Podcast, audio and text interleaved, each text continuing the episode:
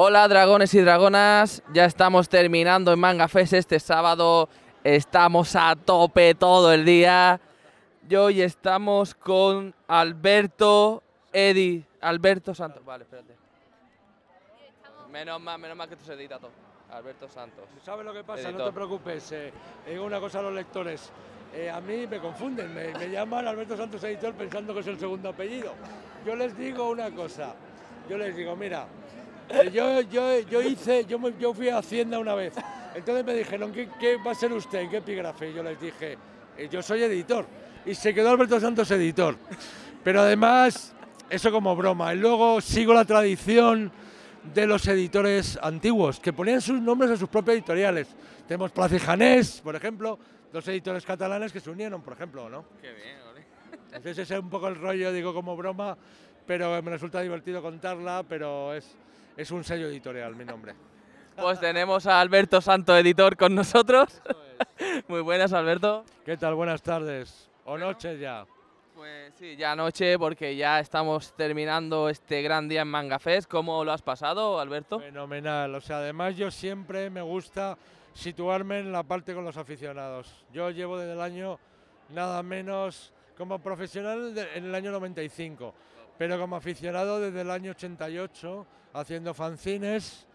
Entonces eh, siempre me gusta estar con la gente, gente joven, gente que empieza, porque nuestra filosofía es publicar nuevos autores españoles de todo tipo de géneros.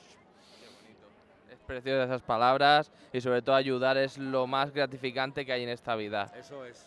Bueno, ah, te voy a hacer unas preguntitas, Alberto, Claro, ¿vale? adelante. La primera sería, ¿por qué decidiste de hacerte editor? Hay, hay algo mágico en los libros. Yo cuando era hacía el COU en antaño, yo que soy muy viejo ya, cuando hacía el COU antaño, que era el curso universitario, preuniversitario, eh, empecé a tener, em- empecé a coger el gusto a los fanzines. Hice mi primer fanzine, eh, a mí me encantaba el género eh, fantástico, el terror clásico, Lovecraft, Poe, oí Tolkien antaño cuando empezaba. Bueno, de pronto sentí una satisfacción que era, era hacer unas páginas que lo hicimos en una, en una vietnamita, en un ciclo hostil antiguo, eh, con clichés antiguos, en con tinta, fue el primer, el primer fanzine en el año 89 salió, fueron 70 ejemplares lo que hicimos, pero era fascinante que tú hicieras una cosa y que de pronto se divulgara. Y lo leyera gente que tú no conoces. Esa magia es la que sigue estando dentro de mí cuando edito los libros que han pasado casi 40 años de entonces. Qué bonitas palabras. Eh, ¿Qué parte crees que es la que más te gusta y la que menos? A ver, eh, me gusta todo. O sea, a ver, a veces uno cuenta 40 veces la misma novela para intentarla vender en una feria, llega- llegas a estar cansado. Pero siempre al 40 llega un aficionado que se entusiasma y se te quita el cansancio. O sea, no hay nada que no me guste. Sinceramente me gusta todo el proceso editorial. Perfecto. Eh, ¿Algún libro que hayáis editado, o hayáis escrito, y que esas ventas digas tú, cachis, he cogido este libro, lo he hecho con todo mi corazón, mi alma, y no he llegado a estas ventas que creía?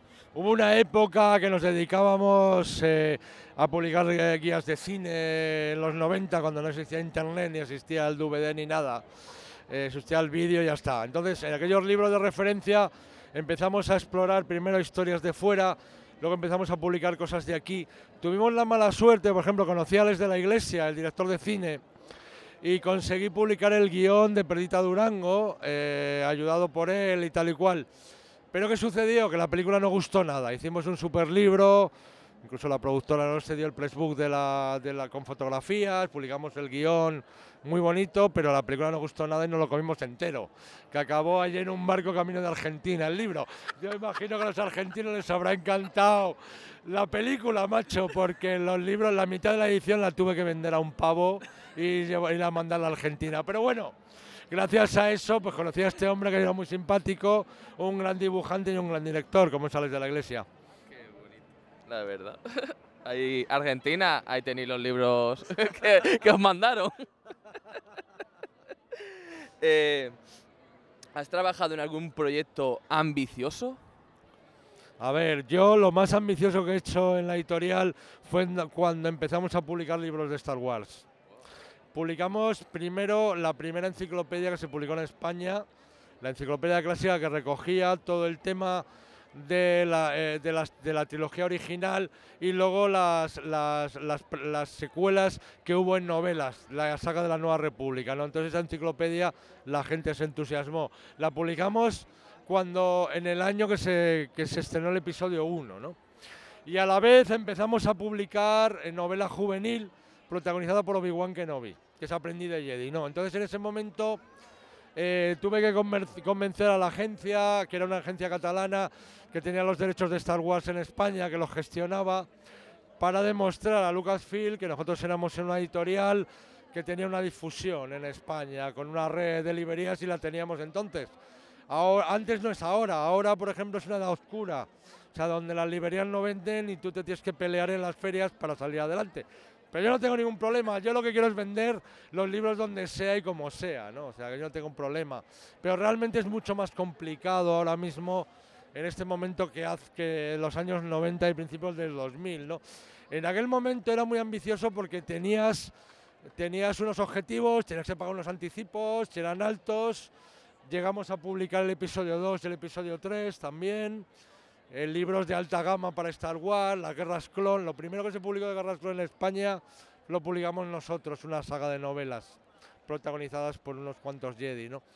Y eso realmente fue la gran apuesta que tuvo la editorial durante, pues, del 2000, eh, el 2001, el- no, no me acuerdo cuándo es el episodio 1, el del 99, del 99 me ¿El parece, la amenaza fantasma? sí, del 99 creo que, 2000 puede ser, sí, eso es. más o menos. En ese momento, eh, por ejemplo, Star Wars era la gran vuelta y nosotros aprovechamos. Descubrí una cosa muy curiosa. A pesar de que muchas veces eh, criticamos la cultura estadounidense, que crean produ- subproducto para vender más, sin embargo, en esa época consiguieron crear de las mejores eh, novelas de Star Wars que existen en el mercado, con buenos escritores, buenas tramas. De hecho, el episodio 2 y el 3 son mejores las novelas que la película, que las películas. Perfecto. Qué gran anécdota. Si pudieras conocer algún escritor o editor sobre su rama, eh, ¿a quién sería? Eh, bueno, ya eh, suelo ir a Celsius, que es, un, es la mejor feria de ciencia ficción del país. Estuvo Martin el primer año, ahí le pude conocer, por ejemplo, me firmó uno de los libros, me colé porque decía, tío, estoy currando, y fírmame el libro, pues ahí él tenía, macho, una cola de cojones que daba la vuelta a la plaza, y entonces eh, iba el tío y te hacía la firma y ya está, porque había 200 personas esperando, ¿no? Por ejemplo, luego Rufus también ha estado, también eh, tengo, la verdad que tengo oportunidades por estar allí como editor de conocer. A mí me gustaría conocer a Stephen King. Si alguna vez pudiera, lo que pasa es que es un personaje que está metido en su producción, además muy maltratado parece ser físicamente, ¿no?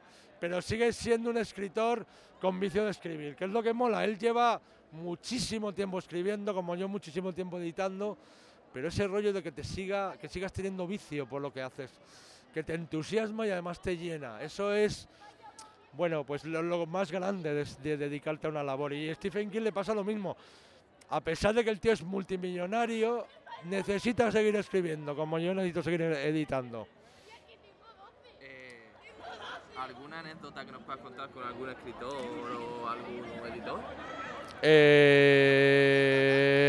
por ejemplo, yo conocía, a ver, hay un guionista de cómic, el de Watchmen, que no recuerdo, Alan Moore. Conocía a Alan Moore. No, Alan Moore, sí, Alan Moore.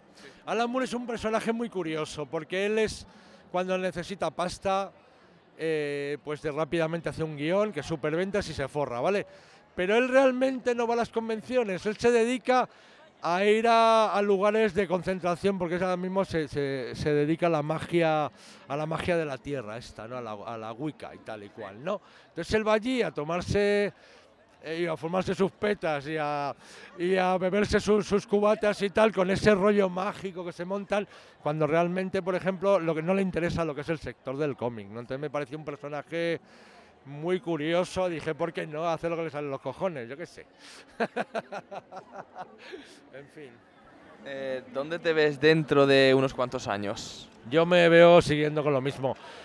Eh, a mí me gustaría eh, ser un poquito más grande para poder hacer más cosas. Me refiero, tener más oxígeno, tener un... eh, Mi sueño realmente es crear un género en España estable, de verdad. O sea, donde los escritores puedan escribir fantasía, o terror, o ciencia ficción, o novela de intriga, o histórica, y que puedan vivir de ello. Ese es mi sueño, realmente. Y, y me veo, me veo cumpliéndolo y intentar hacerlo.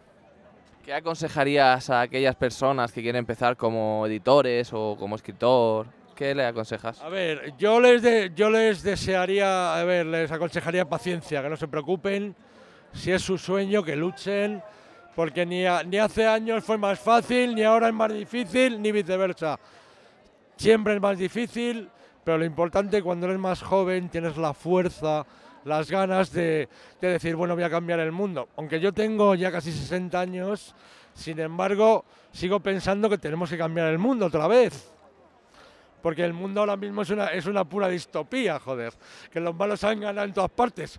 Entonces, hay que, hay que. Entonces yo les, yo les aconsejaría a los escritores que escriban todo lo que puedan, que tengan paciencia y que no se desilusionen, que sigan luchando. Y a los editores igual, que se busquen la vida, que vayan a ferias, que hagan lo que sea para cumplir su sueño, que es lo que yo hago. Me parece perfecto. La dedicación, el esfuerzo y eh, la constancia es una cosa primordial en esta vida. Y bueno, y hasta aquí la entrevista. Muchísimas gracias por estar con nosotros. Chicos, muchas gracias. Disfrutar, es- ya hablo mucho. Espero no haberos aburrido. Gracias. Para nada, nada, nadie nos aburre y todos nuestros entrevistados son una maravilla. Estamos súper contentos de teneros siempre con nosotros y esperemos vernos otra vez. Un placer y hasta luego. Gracias, chicos. Disfrutar con la lectura y con todo lo demás. Perfecto.